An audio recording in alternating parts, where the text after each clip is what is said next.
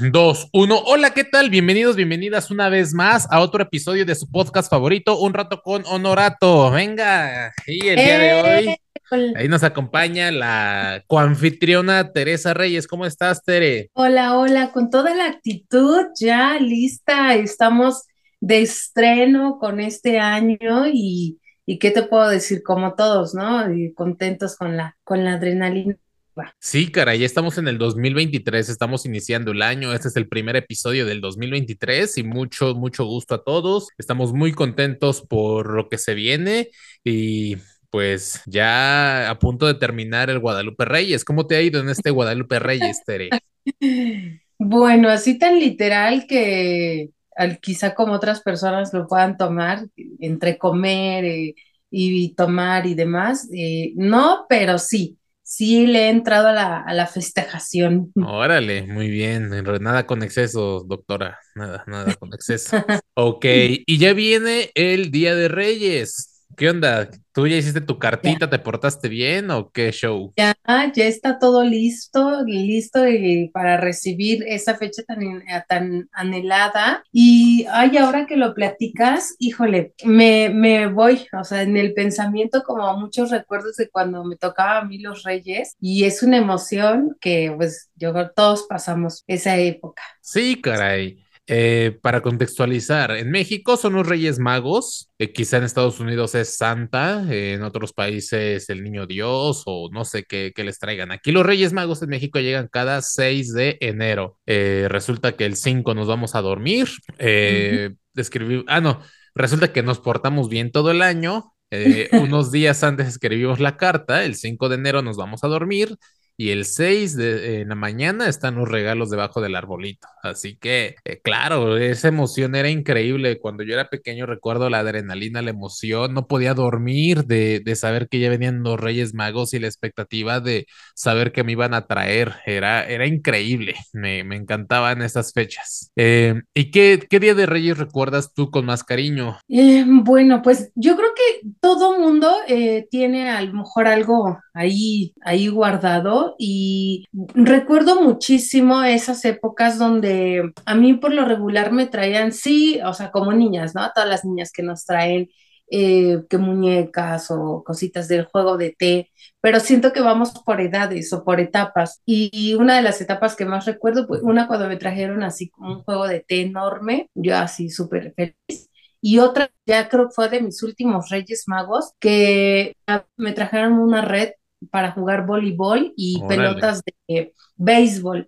Y me encantaba, me encantaba esa parte de la de béisbol porque me ponía a jugar con, ah, bueno, pues te tocó que nos jugó Sí, con, con pelota, o sea, mucho. Pensé que tu regalo de Reyes había sido una solicitud de empleo, tu título profesional. Que por cierto. Reyes, si, si tienes mi título, se los encargo, por favor. Este, fíjate que el regalo que yo más recuerdo, exacto, es uno de pequeño, cuando tenía unos cinco años, recuerdo, cuatro años, fue que me trajeron figuras de acción de una caricatura que se llamaba Thundercats. Eh, era Mm. Le- Leono, Pantero, Chitara y así varios, este, muñecos de acción. Ese es el regalo que más recuerdo de pequeño y un coche de control remoto. Y ya cuando crecí, tendría yo unos 12 años, me trajeron el regalo que siempre había querido, que era otro auto de control remoto que se llamaba Huracán, de esos autos que te salen en los comerciales en la tele, que dices, wow, yo quiero ese. Y sí, a los 12 años me lo trajeron y lo disfruté mucho. Ay, Por cierto, no recuerdo cuál fue o a qué edad recibí mi último regalo de Reyes. ¿Tú lo recuerdas o todavía te siguen trayendo? Ojalá, ojalá todavía me siguiera trayendo. No, yo creo que el último, es que te digo, o sea, me llegó como el recuerdo de por etapas y dentro de una de esas etapas, y te puedo casi asegurar que mi último juguete de Reyes, de, de Mago- de Reyes Magos fue los Dixman. Entonces, Oh, sí, sí. estoy casi segura que ese fue mi último. ¿Qué edad exactamente no recuerdo? Pero habrá sido como por ahí de los 11 casi doce pero el último, bueno, fue ya eso, Dixman y creo que, y ropa, o sea, pijama y esas cositas, pero Ok. eso fue lo último. El mío, el último, me parece que fue un corrector y un marcatextos. fue por ahí de los 13 años. Creo que llevé en secundaria, no recuerdo bien, pero fue un corrector, gracias Reyes. Gracias a ese corrector pude tapar mis errores en escuelas. Y, fue pasar de año. Pasar de año, gracias porque por ustedes pasé de año. Y, y, me asombra, fíjate que tengo amigos, tengo conocidos que todavía tienen esa tradición, o sea, tienen 30 años, 35 años y todavía los reyes traen un detalle a su casa y se me hace lindo, se me hace un gran detalle de los reyes magos, me gustaría que la mayoría de reyes fueran así, y, pero también soy consciente que a la mayoría de personas les dejan de traer a cierta edad, por la adolescencia quizá. ¿Cuál crees que sea la edad promedio en la cual a las personas les dejan de, traer reyes, los reyes. Sí, sí creería. De hecho, no sé si teóricamente hay así como un estipulado casi, casi como al cumplir la mayoría de edad, ya los papás requieren dejar de, de proveerle los, los estudios, ¿no? Cosas así. No sé si lo mismo pase con los reyes, pero yo creo que pudiera ser como entre 11, 12, no lo sé, quizá algunos sean menores, y yo creo que todo depende también del contexto,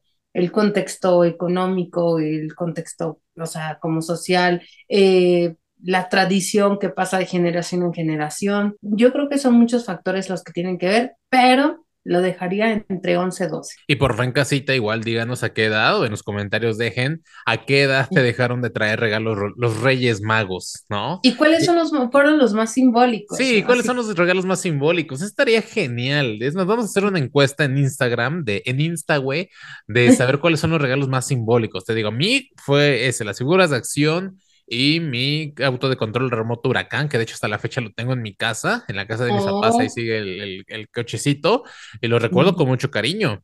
Entonces pongan en los comentarios cuál ha sido tu regalo de Reyes más significativo, más simbólico y a qué edad te dejaron de, de traer y dejó de ocurrir esta magia en casa. Y sobre todo, si ahora hay pequeñitos, creo que es compartida esta emoción, ¿no? De, de, acompañarlo a abrir sus regalos. En mi caso personal, recuerdo cuando he ayudado a mi hermanito a armar una pista de, de autos o armar su bicicleta. Esta emoción es, es linda porque compartes la ilusión, la alegría junto con los pequeñitos desde casa. Claro. Sí, este, y, y es que también los reyes, creo que es un reflejo también de cómo crecemos, o sea, dejas de recibir reyes y es como tu INE, ya tienes nuevas obligaciones, dejas de recibir los reyes y sabes que viene una nueva época en tu vida. Justo, pero aparte ni siquiera te das cuenta en qué momento, eh, así como que la vida te empujó a crecer y es como ahora de decir, ah, a mí me, recordando ahora que pasar de la etapa de esta super emoción,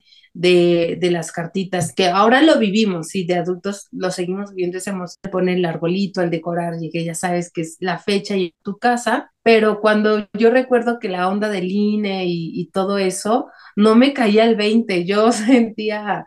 Em, literalmente que, o sea, que nunca iba a crecer, o sea, como que el tiempo es como un número pero sigue siendo el mismo, o sea, siendo la misma. Eso yo pensaba. Y bueno, yo me di cuenta que al crecí, muchas veces está como muy estigmatizado esta onda de ya a los 18 ya eres súper adulto y es como que la meta que todo mundo tiene, de ya a los 18 súper independiente. Yo recuerdo, me recuerdo teniendo 18 y sintiéndome una niña de 14, así literal. Recuerdo que cuando entonces me cayó el 20 de ser ya adulta, ciudadana, con responsabilidades y, y todo eso que dice el mundo, fue cuando falleció mi papá y tenía 21. Ahí fue, en los 21 para mí fueron los 18 que la sociedad dice. ¿Y por qué cuando se fue tu papá o falleció sentiste ese, ese boom? ¿Por qué? Porque ya me correspondía a mí buscar, o sea, buscar mis, mis recursos. Digo, al final, afortunadamente mi papá nos dejó eh, todavía con, pues, con la escuela, con la onda de la escuela que, que hasta que cumplieras 25 te dejaban de apoyar, pero eh, sí me tocó ya empezar a trabajar. Entonces era los estudios y trabajar y buscar la manera de sobrevivir, o sea, literal. Ok, no inventes.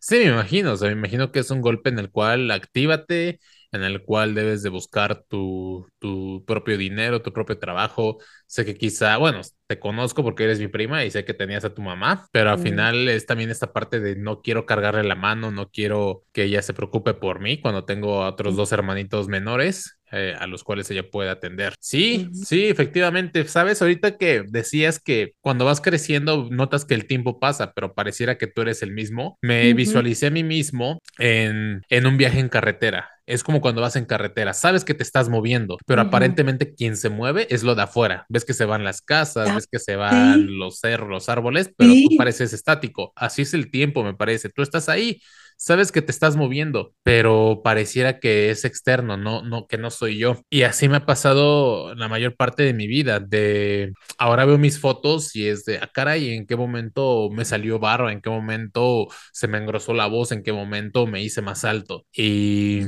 y es parte de vamos, nos expandimos a los lados. ¿Qué, no, ¿qué pasó? ¿Qué pasó? Sí, caray, o sea, el tiempo es, es increíble y ahorita el recordarle a los reyes precisamente es eso, el hacerme consciente de lo mucho que he crecido desde internamente, externamente. Y justo hace unos días jugaba con alguien acerca de, de qué decisiones hemos tomado, ¿no? ¿Qué decisiones tomarías distintas? Y sé que sí, todas las decisiones nos han hecho crecer y demás, pero le dije, ¿qué decisión tomarías distinta? Y nos compartimos y nos abrimos de corazón y, y está padre, está padre, porque conforme vas creciendo, precisamente te llenas de más cosas, más obligaciones. Eh, también ayer me hacía consciente Justo, ah, justo ayer estaba jugando con mi hermanito y cuando tiraba en la, eh, estábamos jugando básquetbol y cuando estaba tirando la canasta, recordé que ahora todos los trámites que hay, porque tengo una cita en el SAT, gracias SAT, saludos, el día de mañana y debo de llevar mi CURP, la INE, y RFC y demás. Y ahora voy a tener un nuevo documento que me va a dar el SAT. Pero todo comenzó con una acta de nacimiento cuando nací, luego el CURP, luego acta de nacimiento CURP y el INE de los 18. Luego, quizás si te dabas, si abrías una cuenta de banco, luego si te dabas de alta en el SAT, luego si sacabas tu pasaporte, luego se pasaporte y visa, y ahora si quieres una casa, los créditos, o sea, cada vez te vas llenando de más papeles, de más obligaciones. Y, y es interesante, te digo, en qué momento evolucionamos de ser unos niños de los cuales mamá y papá nos hacían la comida ahora ser adultos independientes, ¿no? Sí, o sea, es súper. Em, como, o sea, muy relativo el tiempo. Ahora lo que dices, o sea, conecto mucho con lo que dices del, del auto y mm, así, o sea, quien nos puede estar escuchando, sé que les eh, viene a la mente muchas imágenes de recuerdos, de convivencias familiares, de ellos siendo chiquitos, jugando por las calles de, de, sus hogares y a lo mejor hoy pasó el tiempo y están en otro lugar, en, otro, en otra ciudad, no sé, digo muchas cosas. Y que al final eh, ahí, ahí medimos la, el avance que hemos tenido, ahí medimos lo que hemos evolucionado y eso está súper, súper padre. Y bueno, yo a mí me, me gustaría dejar como un cierto mensaje también para, pues, para los reyes, que sé que también los reyes nos investigan por aquí, nos escuchan. Entonces, pues yo creo que mm, es importante también hacer como este énfasis de cómo podemos llevar eh, esta gran tarea.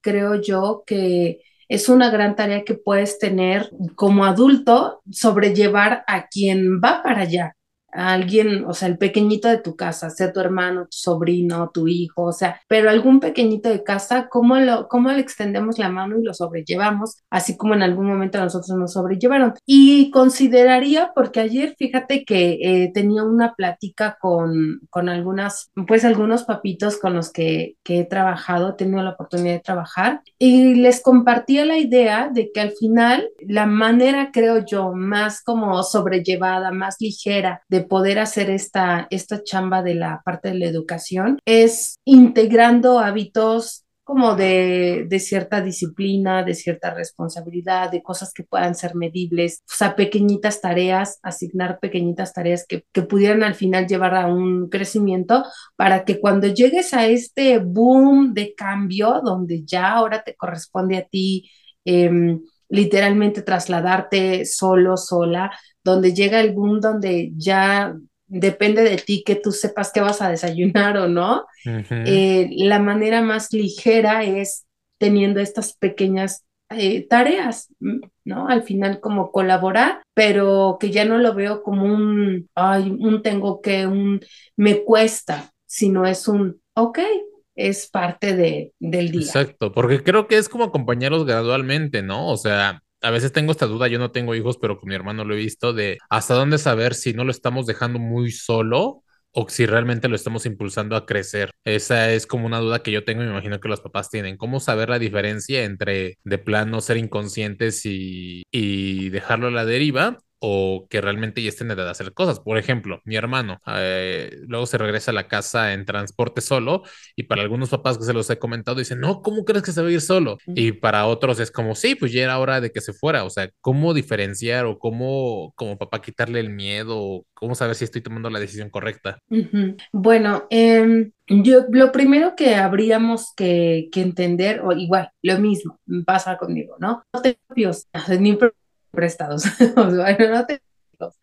pero al final eh, a mí siento que pasan dos cosas. Obviamente, pues todo, y tampoco es como por colgarme todas las medallas del mundo, o el corrido o laboral, profesional que he llevado, lo he visto, experimentado, y el otro lado, como mujeres, pues tenemos así desarrollado este, este instinto materno. Entonces, ahora, em, quiero que los papás puedan entender que al final, eh, cada niño va a tener una etapa de cumplir su desarrollo. O sea, cada edad te va a pedir cierto desarrollo a, a cubrir, a cumplir, pero que hay momentos bueno, muchos factores se pueden intervenir. Eh, que, que, puedan ahí agregarse. Entonces, creo también es importante saber, primero, desde qué alcances quiero lograr con mi hijo, porque muchas veces eh, me ha tocado ver papás que imponen esa regla o dicen, ah, no se utilizan el ejemplo del transporte. Entonces, ya porque, porque no tengo tiempo, porque tengo que trabajar, porque no, no hay otra opción, es lo que hay. y bueno, a lo mejor sí, porque es también dependiendo del contexto, pero yo como papá, ¿qué alcances quiero que mi hijo tenga? Y sobre esos alcances es como voy a adicionarle eh, algunas tareas o algunas áreas donde él las puede ir cumpliendo para llegar como el objetivo. Entonces, es una de las cosas también. Sí, puede ser gradual, ¿no? También. No sé, me imagino el aseo de la casa, quizá desde pequeño comenzar a, ni sabes qué, vas a tener tu cama. Ok, ahora toda tu alcoba. Luego, ok, tu alcoba y aparte barrer toda la casa. O luego lavar los trastes, etcétera, etcétera, para que se vaya siendo independiente. ¿No? O sea, por ejemplo, ahora regresando a esta onda de, que los chicos el 6 van a recibir sus, sus reyes y demás, está bien, o sea, quiero que entendamos que aquí hay doble... Mm, o sea, que meterles como este doble mensaje. Uno, o sea, el que, la emoción, van a recibir juguetes, qué padre, se sienten merecedores, qué padre. Eh, los niños pueden aprender a meterse como este chip de que tienen un sueño y para ellos escribirlo es como declararlo y wow, se cumple, se sucede la magia. Entonces está padrísimo porque va cubriendo ciertos requisitos, pero eso también tiene una cierta responsabilidad. Entonces es ahí donde requieren entrar los papás y quizá poner como un horario de juego, qué pasaría si entonces le asignas un lugar específico para que los chicos puedan guardar sus juguetes eh, bueno, ya, ya mencionaba el, horario de, de, juego. Al final es, no le voy a prohibir, pero, o sea, también es como, se lo va a ganar, pero cada recompensa trae su cierta como responsabilidad. Eh, también podemos entrar en el sentido de compartir cuando les toca ser dos o tres hijos, o sea, como una cantidad, cantidad de hijos, donde entonces habría que compartir. Em, otra es las reglas, porque híjole, me encanta. Algo de las cosas que me encanta trabajar con los niños es que cada juego tiene una regla. Entonces, donde aprendes a respetar turnos, donde el niño aprende a desarrollar la imaginación, donde el niño requiere trabajar con la comunicación o como esta parte de asertividad, porque muchas veces he visto, ¿no? Los niños que, sea, dicen, no, yo aquí domino, dirijo, tú vas a hacer, y, bueno, se ha dado la ocasión y suele pasar mucho con, entre hermanitos o a veces entre primos, sobre todo cuando son hijos únicos que les cuesta muchísimo integrarse en esta, en este, pues en este convivio, en este círculo de te presto, respeto turnos, eh, y demás. Entonces digo, nos podemos ir con infinidad de, pues a lo mejor de parámetros que, que te pueden aportar, pero eh, resumiendo, creo que los invitaría a que pudieran ver estas dos estas dos áreas, ¿no? Decir, que inclusive también como, ah, pero te interrumpí, como papás, el saber que si se les pone reglas o se les pone nuevas tareas, no es un castigo, porque papás a veces su mamá, mamá se ha visto como, ay, no, ¿cómo voy a permitir que lave los trastes si se porta bien. Ay, no, ¿cómo va a lavar su ropa si está pequeñito? No, es, es para que aprendan. El hecho de que lo aprendan en casa les va a facilitar que de adultos sean independientes, porque hemos conocido adultos que de grandes ya se casan, se juntan y, y no saben guisar o no saben lavar se complican la existencia porque no, no tienen ni idea de cómo se maneja el mundo. Y eso, eso propicia que o los estafen, no les roben, no les mientan, no, no se desenvuelvan simplemente como adultos independientes. Así que el hecho de, de que le pongas tareas a tus hijos, de que les pongas reglas a tus hijos, de que los vayas soltando, no quiere decir que, que sea un castigo quiere decir que le estás dando herramientas para que sea funcional e independiente en una vida de adulto que inevitablemente con el tiempo va a llegar, ¿o no, Miss? Claro, y, también le agregaría eh, cuando les toque llegar a un área laboral, y digo, ya me estoy yendo como mil años adelante, porque también es parte de esto, el de aprender a saber que hay una figura de autoridad, saber que hay un horario que cubrir, saber que hay una cierta regla, ¿no? Y todos, sé que los que hemos tenido esta experiencia laboral sabemos que hay que cubrir y que no hay algunos momentos que es difícil. Eh, y bueno, te digo, ya eso ya yéndome muy lejos, pero a lo mejor algo más cercano eh, hablando de la parte de la adolescencia, hablando de la parte universitaria, donde también ya se encuentran con este, con este ambiente. Eh, ¿Qué otra? Mm, yo creo que también la parte de mm, que incluso la misma vida te puede llevar como a ciertas circunstancias, como lo que yo te decía, ¿no? Cuando a mí a mis 21 años.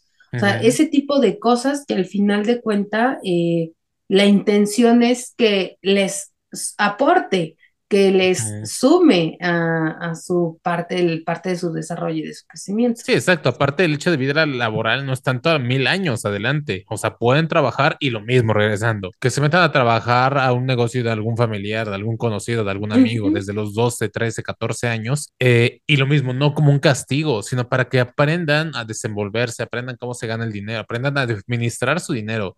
O sea, ese es tu dinero, tú te lo ganaste con el sudor de tu frente, tú decides si te lo gastas en golosinas, si lo ahorras si te compras unos tenis que tanto te gustan, o sea, es tu decisión, es tu dinero, porque también muchas veces los papás al limitarlos en el trabajo, en la vida laboral, no saben qué hacer o no tienen ese currículum que les permita eh, contrataciones inmediatas. O si papá les administra el dinero, que ya ganaste tanto, dámelo a mí y yo te lo cuido. No, porque también el niño, cuando te sea adulto y gane su propio dinero, no va a saber qué hacer. O sea, todo tiene una secuencia y me parece que todas las semillitas la inician desde una temprana edad. Claro, por supuesto. ¿Y algo más que... le gustaría agregar? Mm, ¿Qué otra? Bueno, pues yo creo que también es sí agregar el punto que me ha tocado ver cuando la responsabilidad de la parte de la crianza solo se queda en este, pues esta parte estigmatizada que tenemos que solo las mamás. O sea, que sí son los dos, papá y mamá, pero que papá es como el papel del proveedor, el que a ver qué necesitas y ya, ahí está el dinero, bye, ¿no? Y tú ponle reglas, tú dile, tú regáñalo, tú corrígelo, o sea, etc pero no, o sea, sí agregar que al final es un, un equipo, o sea, en la parte de los dos, porque mm, eh, sí soy el proveedor, la mamá sí es, tiene sus propias funciones, pero que al final requieren funcionar en conjunto. Para, Totalmente. para poder sacar a flote. A la, a la Bendy. ok, perfecto. Pues ojalá y disfruten mucho su Día de Reyes. Espero nos dejen en los comentarios qué te trajeron y pues a darle, a iniciar este 2023 con todo. Eh, será un año grandioso. Y pues nada, gracias por habernos escuchado. Les mandamos un fuerte abrazo. Bye. Chao.